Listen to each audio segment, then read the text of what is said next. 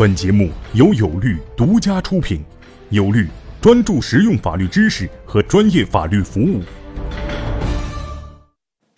大家好，我是有律创始人王英军律师。今天我们讲的法律词条是股权结构。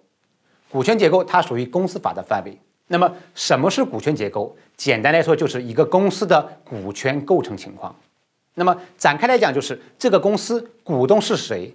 股东有几个？每个股东持股比例是多少？大股东是谁？小股东是谁？以及每个股东出资的情况，我们把它综合在一起，就是一个完整的股权结构这样一个概念。那么我们怎么来查一个公司的股权结构是什么情况的？也就是我怎么来查一个公司的股东以及持股状况呢？那么我们就可以去工商局的网站来查一下一个公司，只要你输入这个公司的名字，那么这个公司的股东有几个？每个股东是谁？每个股东的持股比例是多少？以及每个股东的出资金额是多少？都可以很明确、很清晰地展现出来。那么我们刚才讲的其实是指工商层面的股权结构。那么我们任何一个人都可以去查，但是我们知道公司的股权结构通常会分为内部和外部不同的股权结构。也就是说，工商展现的是一个公司的外部股权结构。对外展现的一个股权结构，而我们很多公司会有一个内部的股权结构。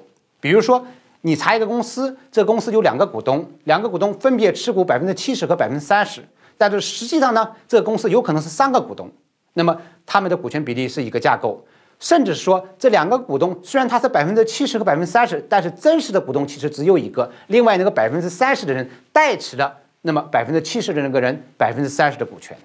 那么，这就是我们所谓的内部的股权结构。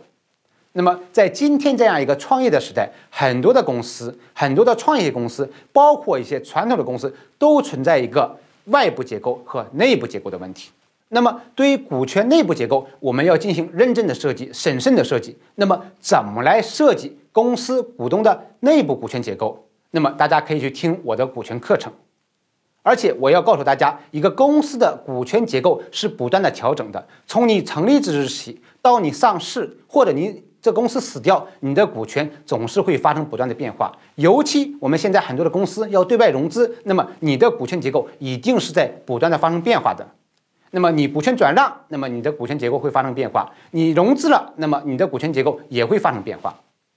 OK，这就是我们今天讲的股权结构。谢谢大家。